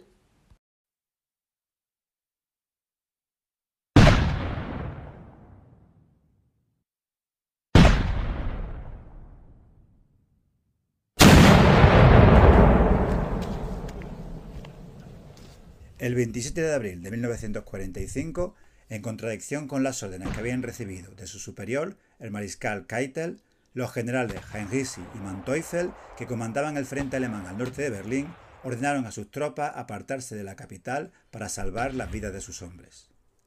La situación fue demasiado para Keitel. En un acceso de furia, llamó a Heinrich y a Manteuffel a una conferencia en un cruce cerca de Fürstenberg. Los oficiales de Estado Mayor de Manteuffel temían el arresto y la ejecución sumaria de sus jefes, y tres de ellos se quedaron cerca con las metralletas preparadas. Keitel empezó de inmediato a gritarle a Heinrichi, acusándole de desobedecer deliberadamente sus órdenes. El Führer le ordenó resistir, le ordenó no moverse, y en cambio usted, usted ordenó la retirada. Heinrichi respondió con su habitual tono tranquilo. El tercer ejército Panzer, con su personal y equipo disponible, no puede resistir a lo largo, a lo largo del Oder. A menos que obtenga amplio refuerzo, va a tener que continuar retirándose. No sacrificaré más vidas en una defensa que no tiene ninguna posibilidad de éxito. No, quedan reservas. Gritó Keitel, golpeando con su palma enguantada su bastón de mariscal de campo. Luego amenazó a Manteuffel. Mantendrán ustedes sus posiciones. Harán dar la vuelta a su ejército aquí y ahora. Mientras yo esté al mando, no daré esa orden a Manteuffel. Respondió Heinrich. Con el rostro empurpurado, Keitel barbotó algo acerca de insubordinación, cobardía, sabotaje y traición. Dijo que el tercer ejército Panzer se, se hubiera mantenido firme incluso ahora si el general Heinrichi no hubiera sido tan débil, si Heinrichi hubiera hecho ejecutar a los suficientes hombres por desertar al enemigo.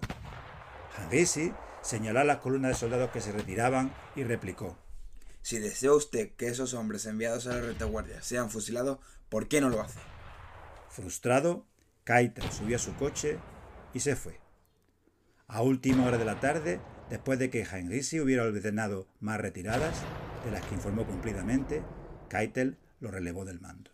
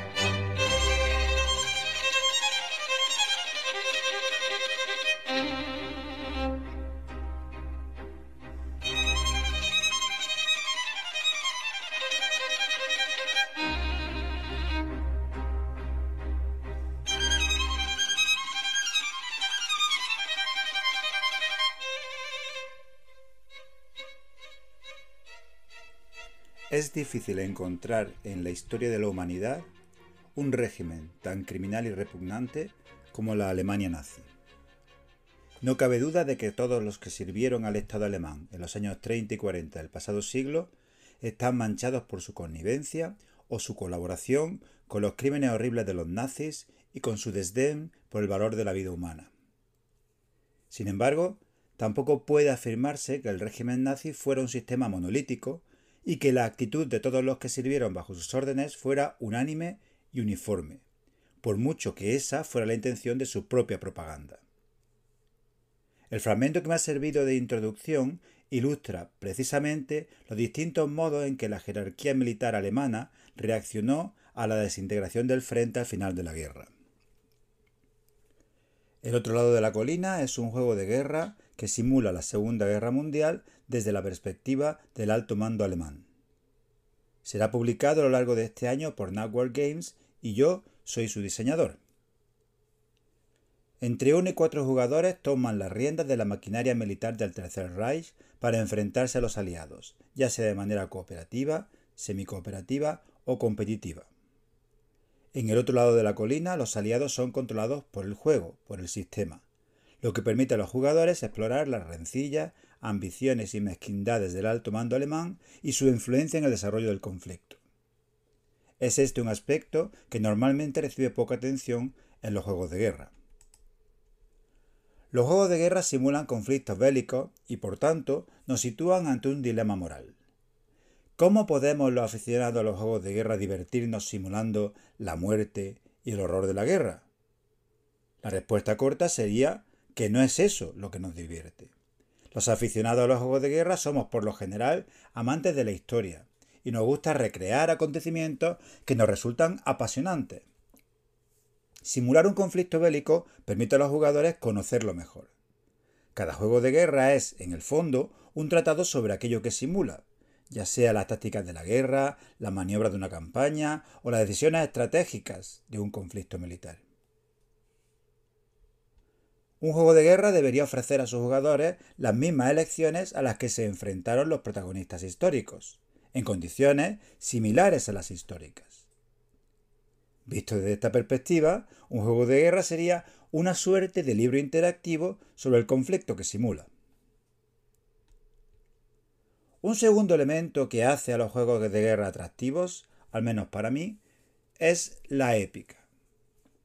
En este mundo prosaico y cómodo en el que afortunadamente vivimos, se echan de menos historias épicas, es decir, historias dignas de ser contadas y recordadas.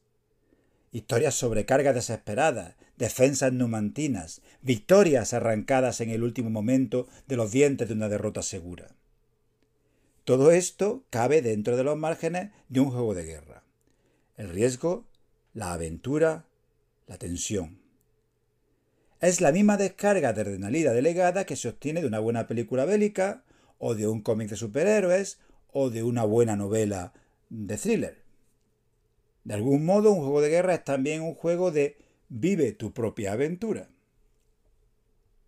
Estos elementos y otros como la competición o el mero reto intelectual, nos permiten trascender de la muerte y destrucción que estamos simulando, pero no ignorarla. Yo no llegaría a decir esa butad de que todos los aficionados a los juegos de guerra somos los que más detestamos la guerra precisamente porque la conocemos. ¿Cómo vamos a conocerla? Afortunadamente, las últimas generaciones españoles no conocemos los horrores de la guerra, ni falta que nos hace. Sin embargo, cuando como jugadores de juegos de guerra, recogemos el tablero casi vacío después de una partida y contemplamos las pilas de fichas y bloques eliminados, en el fondo sabemos que lo que hay ahí son pilas de muertos y cimas de dolor. Y recordarlos es otro modo de ofrecer nuestro recuerdo y nuestro respeto a las personas que dieron su vida por una causa, justa o injusta, ya sea de manera voluntaria o forzada. El hecho de que los juegos de guerra se recrean conflictos bélicos es el primer escollo moral que presentan, y algunas personas nunca son capaces de superarlo. Ni falta que hace, no todo el mundo tiene por qué disfrutar el mismo tipo de juegos. No todos los juegos son para todo el mundo, y yo entiendo y respeto a los que no disfruten de este hobby en particular. Yo mismo encontraré difícil encontrarme a los horrores de la guerra, perdón, enfrentarme a los horrores de la guerra para los civiles, tal y como nos lo presenta el juego This War of Mine. Una cosa es mover fichas sobre un tablero cuando las pérdidas de vida se representan girando una ficha. Y otra muy diferente es tener que enfrentarse a las difíciles decisiones de la población civil para poder sobrevivir en una zona de guerra. En otro orden de cosas, la pandemia también me ha quitado las ganas de jugar juegos en el que jugamos el papel de virus que deben infectar a una persona o extenderse y barrer a la humanidad. Una vez se supera el escollo de jugar a un juego que representa un conflicto militar, el siguiente escollo es tomar el papel de uno de los contendientes. Si la primera baja de la guerra es la verdad, yo diría que la segunda es la inocencia. Tan pronto como comienza un conflicto bélico, la diferencia entre buenos y malos se difumina. Y esto es cierto incluso si huimos de juicio anacrónico. Es fácil condenar las acciones del pasado con los marcos mentales del presente, pero es necesario acercarse al pasado con la humildad de reconocer los males de nuestra época. No ya las guerras que hoy azotan el mundo, sino el hambre, las desigualdades, la codicia, la opresión en tantos lugares del mundo? ¿Qué legitimidad tenemos nosotros para criticar el pasado cuando nuestras comodidades se asientan sobre la miseria de otros? ¿Qué dirán los humanos del futuro sobre nuestra época? La elección de un bando en un juego de guerra difícilmente puede responder a juicios morales. ¿Quién era el malo? ¿Napoleón o las coaliciones contra él? ¿Aníbal o Escipión? ¿Sherman o Lee? ¿El Kaiser o el zar. Y esto sin entrar en conflictos más cercanos al presente, como la Guerra Civil Española o Vietnam, contiendas cuyas heridas no se han cerrado aún del todo para algunos. De hecho, una de las virtudes de los juegos de guerra es que los jugadores son, por lo general, capaces de disociar el bando con el que juegan de sus principios y valores. Es habitual ver a un jugador de firme ideología progresista manejar el bando nacional en la Guerra Civil Española. O a un liberal convencido controlar las guerrillas comunistas del Vietcong. En estos casos, la exploración de la historia y el reto intelectual superan, trascienden las barreras ideológicas. Y yo creo que eso es algo bueno. Eso enseña tolerancia.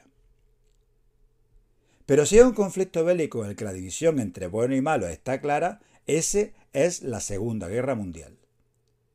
Es cierto que los aliados cometieron grandes desmanes que hoy se considerarían crímenes de guerra. Estamos hablando del bando que decidió detonar dos bombas atómicas y fue responsable de una campaña de terror a base de bombardeos indiscriminados contra la población civil, fundamentalmente de Alemania y de Japón. Esto sin hablar de la crueldad con la que se condujo la guerra por parte de la URSS contra sus contendientes, pero también contra su propio pueblo. No hay más que recordar el triste destino que esperaba a los prisioneros de guerra, rusos que eran liberados cuando volvían a la URSS. La muerte o el gulag. Todo esto, con ser cierto, no desmiente el hecho de que la Segunda Guerra Mundial era un conflicto que la humanidad no podía permitirse perder contra los nazis. El otro lado de la colina, sin embargo, opta por poner a los jugadores al mando de la maquinaria militar del régimen más criminal de la historia. Pero ni glorifica ni romantiza a la Wehrmacht. Si alguien espera que el juego permita al eje avanzar de victoria en victoria hasta el triunfo final, va a sufrir una gran decepción.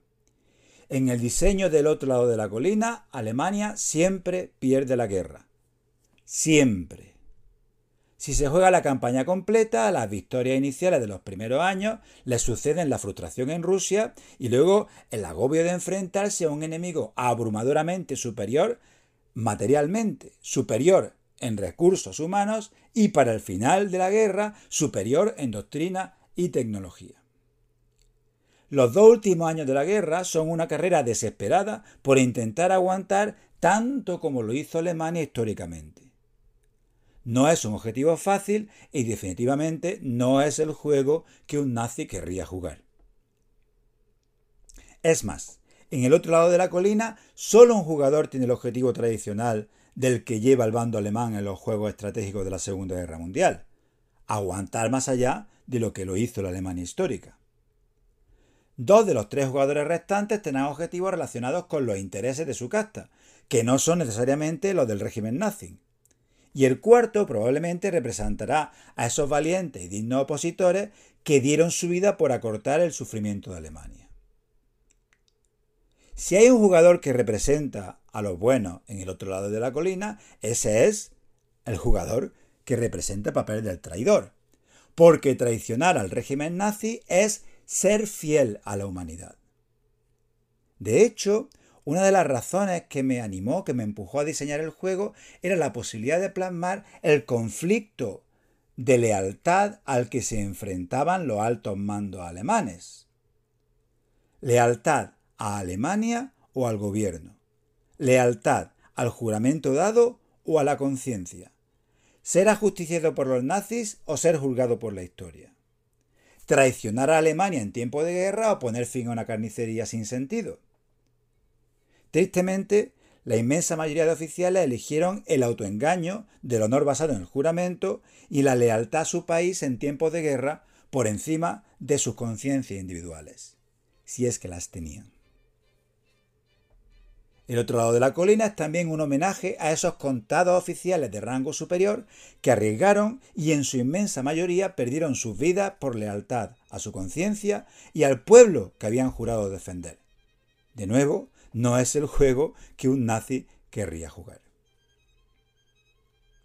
El otro lado de la colina no es una simplificación idealizada del mando alemán, sino que el énfasis está precisamente en las desavenencias e intereses contrapuestos dentro de ese alto mando y en la sinrazón de su causa. Y creo que esta es precisamente la clave. Si vetamos los juegos por los conflictos éticos que representan, no nos quedarían juegos de guerra y nos quedarían muy pocos de los otros. La clave, a mi entender, no es el conflicto que se representa, sino el tratamiento de ese conflicto. ¿Es un tratamiento frívolo o es un acercamiento serio y crítico a esa contienda que nos permite aprender sobre ella? Yo me he esforzado para que sea lo segundo, pero entiendo también que en esta sociedad de retrato, de trazo grueso y superficial que estamos construyendo, estas distinciones pueden resultar tristemente demasiado sutiles. Yo entiendo que el otro lado de la colina no será un juego para todo el mundo. No puede serlo ni tiene la intención de serlo. Pero creo que hay que acercarse a él antes de emitir un juicio. Se trata de un juego que explora las disfunciones de un régimen totalitario, que expone la sinrazón de la guerra y que presenta como héroes a los opositores al régimen nazi. Los jugadores pueden jugar el papel del alto mando alemán, pero la narrativa que se desprende del juego no es neutral, sino profundamente crítica con el desempeño de Alemania y su alto mando en la Segunda Guerra Mundial. Estamos en un mundo de juicios apresurados y radicales, de blancos y negros, de buenos y malos. Pero la realidad, me temo, es tozudamente gris y compleja. Afortunadamente, así lo ha visto Network Games y yo se lo agradezco de corazón. Espero que también sean muchos jugadores los que lo vean. Sería, en mi opinión, una sociedad más pobre la que no permitiera editar juegos simplemente por el tema, sin valorar la calidad y el enfoque sobre ese tema.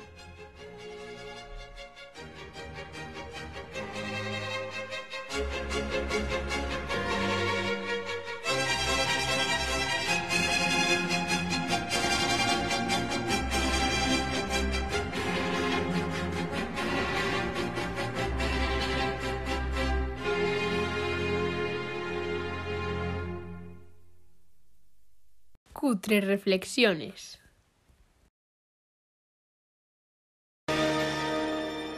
Ah, estás aquí. ¿Te vienes a ver la peli porno que ponen en el Tetangarten? Peter, ¿no ves que tengo trabajo? Sí, ¿qué haces? ¿Cosas? Sí. ¿Cosas nazis? Sí, Peter, cosas nazis. ¿Te puedo ayudar? No, Peter, déjame trabajar, ¿eh? Vale, vale, vale, vale, vale.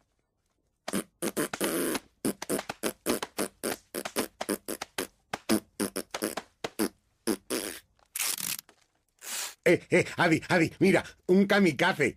Adi, Adi, mira, ¿ves? Un kamikaze. Tan, tan, tan, tan. Soy un japonés. Gong. ¡Ah! ¡Oh! ¡Mola! ¡Pum, bum!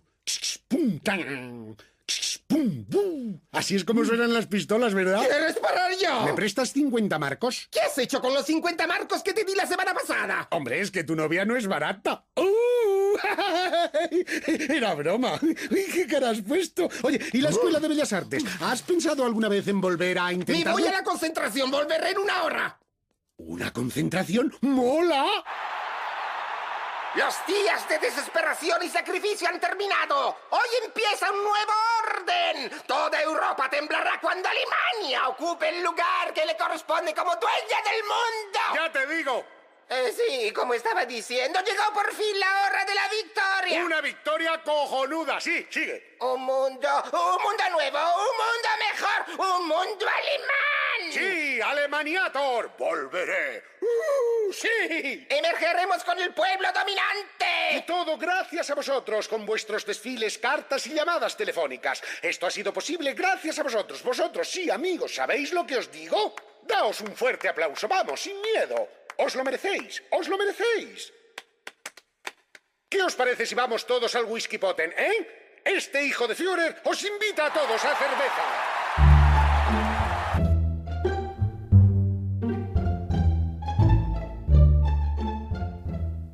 Hoy os hemos querido hablar de algunos juegos en los que encarnamos al tradicional malo que acecha en las películas, novelas o en los mismos libros de historia. Malos de código penal del entretenimiento, por así decirlo. Antagonistas o abiertos enemigos del frágil bien que busca imperar en las sociedades que tratan de avanzar hacia el siguiente recodo del futuro. Los malos en los juegos, esos entes hostiles de algún modo al reflejo que es lo lúdico en el orden fantástico del mundo. Malos históricos, malos fantásticos, malos oníricos, malos, malos, malos. Pero hay. ¿Quiénes son los malos? ¿Cómo los definimos? ¿Cómo los acotamos? Comencemos con una definición académica. En el diccionario de la Real Academia Española de la Lengua se refieren a el malo de la película, sí, así lo pone, eh, justo el título de nuestro episodio, qué honor, como persona a la que se atribuye la responsabilidad de algo negativo. Y se define malo, entre otras acepciones, como nocivo para la salud, como ha comentado Unai con el juego Plague Inc., o que se opone a la lógica o a la moral, como ha comentado Yagami con, por ejemplo, el videojuego Manhunt, malvado, perverso, mal inclinado, como ha comentado Carlos con El otro lado de la colina, incluso de mala vida y comportamiento, como ha comentado Álvaro con Dungeon Lords. Viendo la amplitud de terreno que hay para señalar y ser señalado como malo, y ciñéndonos a la definición de persona a la que se atribuye la responsabilidad de algo negativo, debería ser relativamente fácil encontrar esos perfiles en los juegos. Y sin embargo, no es necesariamente tan fácil, porque ¿cómo definimos qué es negativo y qué es positivo? ¿Qué es bueno y qué es malo? A fin de cuentas, el malo se define en función de los valores de la sociedad o grupo en el que actúa. De hecho, lo bueno y lo malo, lo correcto y lo incorrecto, lo aceptable y lo rechazable, históricamente se define en función del dónde y del cuándo mires. Cosas que hoy asumimos y definimos como malas para ti y para mí, pudieron no serlo para la gente que vivía aquí antes, estés donde estés, hace 200, 1000 o 3000 años, o pueden no serlo para gente que vive hoy a 500, 1000 o 3000 kilómetros de distancia. Para nosotros, o para ellos, quién es el malo de la peli puede cambiar muchísimo al verlo en un juego. Imaginemos, imaginemos el caso de un juego como Here I Stand, diseñado por Ed Beach y publicado por GMT en 2006, con una edición en español de la versión de 2017, la que se llama la edición del 500 aniversario, que es publicada por Beer. En ese juego, cada uno de los seis jugadores representa una de las cuatro potencias político-militares presentes en Europa y el Mediterráneo en la primera mitad del siglo XVI, Francia, Inglaterra, el Imperio Otomano o la España de los Habsburgo, con España y Austria bajo Carlos V, junto con el movimiento político-religioso desencadenado por el fraile agustino Martín Lutero, denominado Reforma Protestante, y el sexto jugador sería el papado o los estados pontificios como la otra potencia político-religioso-militar presente. ¿En este juego hay algún malo? Bueno, para los seis bandos, desde la perspectiva interna y la lógica histórica, los otros cinco son claramente los malos. Para el protestante, por ejemplo, todo lo que no sea reformista es malvado y corrupto, mientras que para el papado, todo lo que no sea católico y ortodoxo es malvado. Para el otomano, en cambio, los otros cinco bandos son apóstatas. Y así todo el juego. Seis malos de película, o seis buenos de película. Y solo moviendo un poco el foco a cómo estaban las cosas hace 500 años. Movamos ahora ese foco a algo aparentemente más sencillo, la fantasía. Hasta la novela y luego película Entrevista con el vampiro de Anne Rice no explotó el revisionismo o el uso del hacer atractivo, interesante o justificable al malo clásico, en este caso el vampiro. Un juego de rol en que esto se vio muy claramente fue y es Vampiro la Mascarada, diseñado por Mark Reinhagen y publicado en 1991 por la casa White Wolf y en español poco después por Diseños Orbitales. En este juego, que ya va por la quinta edición publicada en 2018, los jugadores son vampiros, eh, ¿quién lo diría con ese nombre?, que interactúan en una versión más oscura y gótico punk del mundo actual en un trasfondo denominado mundo de tinieblas, en el que los humanos de andar por casa son completamente ajenos a la realidad de un sistema dominado por vampiros y otras criaturas de mal vivir. Fue tal el éxito del juego y del sistema que se amplió en años posteriores con otros juegos que aumentaba el elenco de malos tradicionales que podían ser usados por los jugadores. Hombres lobo, fantasmas, hechiceros, changelings. El muestrario de malos atractivos, poderosos, carismáticos y molones era y sigue siendo muy amplio. En Mundo de Tinieblas, ser malo mola. Además, el sistema de juego denominado sistema narrativo se demostró muy versátil, fácil de comprender y aplicar y muy original para la época, abandonando los clásicos de dados de 100 caras, como en la llamada de Chulo RuneQuest o incluso en el MERP, o los de usos de dados de 6 caras acumulativos como lo que sucedía en juegos como Star Wars. Otro juego de rol de esos mismos años, Innomine Satanis Magna Veritas, diseñado por el francés Croc y publicado en español por Jockey Internacional en 1993, iba un paso más allá y permitía a los jugadores encarnar directamente demonios cuyo objetivo era extender el mal por la tierra o, o bien ángeles celotes encargados de combatir ese mal, aunque en la mayoría de los casos con efectos desastrosos para los humanos. Además, cabe destacar el curioso sistema de reglas de este juego basado en las tiradas del dado de 666 caras, 666, que eran 3 de 6 en el que los dos primeros eran en decenas y unidades, dando tiradas entre el 11 y el 66, y el tercero era el grado de éxito del empeño. Además, si sacabas 3 6 y llevabas un demonio era un crítico, y si sacabas 3 unos y llevabas un ángel era un crítico. Bueno, a lo que iba. Qué contraste con otros lugares del reino fantástico, ¿verdad? Mirad la obra de Tolkien, por ejemplo, y me ceñiré solo al libro El Señor de los Anillos. En esta novela, Tolkien muestra, entre muchas, muchas, muchas otras cosas, el cambio progresivo de personajes inicialmente buenos, Smigol, Saruman el Blanco, Frodo Bolsón, Boromir, a malos en mayor o menor medida. Aparecen Gollum, Saruman el multicolor o Zarquino, Frodo el Señor del Anillo o Boromir el Señor del Anillo wannabe. Sin embargo, Tolkien explica esos cambios, no los exalta ni hace ese cambio atractivo, sino que advierte sobre el peligro de inclinarse al mal. Quizá por eso, en la mayoría de los juegos ambientados en la obra de Tolkien, el malo es el sistema contra el que se juega, salvo en la Guerra del Anillo en que un jugador aquí sí adopta el papel de Sauron. Entre medio de ambos espacios de fantasía, el de vampiro y Nomine Satanis o el Señor de los Anillos, han quedado multitud de juegos de rol en que sencillamente se ha tirado por la calle del medio. Los jugadores tienen a su disposición malos clásicos, orcos, trolls, goblins, dracónidos, elfos oscuros. he llegado a ver una partida con un jugador interpretando a Blob, el cubo gelatinoso, junto con los buenos clásicos, elfos, medios, enanos, juegos como Shadowrun, por ejemplo. La distinción clásica de buenos y malos en fantasía, por lo tanto, ha muerto fantasía está perdida. Pero avanzando un poco en el ámbito del mundo contemporáneo, es interesante ver la aproximación al malo de la peli que estamos viendo actualmente en los juegos de tablero. Podemos decir que hay un grupo de juegos de tablero fácilmente identificable en que un jugador lleva al malo que se enfrenta a otros jugadores que son los buenos y cuyo objetivo es detener al malo. Juegos como Sombras sobre Londres o Last Friday, ya comentados en episodios anteriores de este podcast. En esos juegos, personajes indudablemente malos como Jack el Destripador o Jason, son encarnados por jugadores, que para ganar tienen que llevar las acciones propias de esos personajes, en este caso asesinar. En otro grupo de juegos, todos los jugadores manejan a personajes o facciones directamente malvados. Pensad, por ejemplo, en El Padrino, el Imperio Corleone, el juego del año 2017, editado por Eric Lange, que ya comentó Carlos El Senescal, o Vampire Vendetta del año 2020, diseñado por Charlie Cleveland y Bruno Faiduti, un juego de cartas ambientado en ese vampiro la mascarada. O Scarface, 1920, actualísimo este juego del año 2022, diseñado por Tony Serra de Sanferma o Chul Wars del año 2015, diseñado por Sandy Peterson, por ejemplo.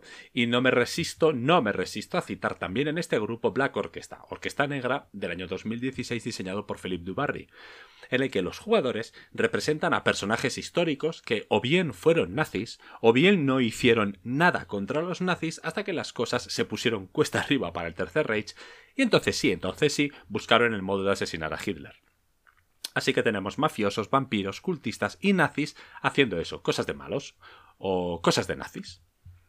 Y esto sin entrar a hablar de los juegos de roles ocultos chungos, como Secret Hitler, Los Hombres Lobo de Castro Negro, The Thing, La Cosa, Galáctica o Blood on the Clock Tower, y otros parecidos. Raro es el juego de roles ocultos en el que no nos toca encarnar algún tipo de malo chungo. De hecho, pregunto, ¿existe algún juego de roles ocultos que no sea de malos, muy malos contra buenos? Qué importante puede ser y es la perspectiva moral, ¿verdad? ¿Quiénes son los malos? ¿Qué los define como tales? ¿Existen los malos completamente malos? ¿Se puede aplicar la perspectiva en el enfoque moral? ¿Es posible hacerlo sin caer en contradicciones, prejuicios y sesgos propios de cada uno? Para lo que, lo que para mí es malo y que para mí es malo, a lo mejor para ti no lo es y viceversa. Los Wargames, por ejemplo, para un polaco de 1939 y probablemente de hoy, son igual de malos nazis y soviéticos. Y un Wargame como de Barbarossa Berlin, publicado en 2002 y diseñado por Ted Reiser, solo tiene bandos de malos. O por ejemplo algunos juegos temáticos como el cooperativo Freedom the Underground Railroad, publicado en 2013 y diseñado por Brian Meyer. En él, los malos son el sistema del juego contra el que se juega y que representa a los estados esclavistas del sur de los Estados Unidos. Mientras que los jugadores encarnan el movimiento abolicionista. No hay duda posible sobre los malos en este juego.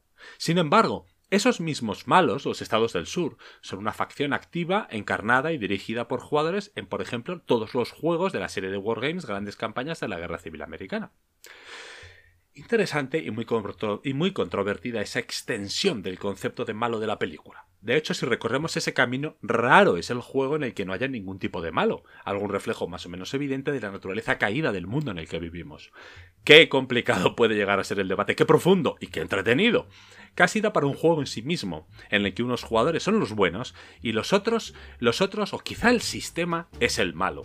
Y para ganar tienes que hacer largas listas de juegos buenos y de juegos malos. Sería el metajuego ideal, los malos definitivos, los propios juegos.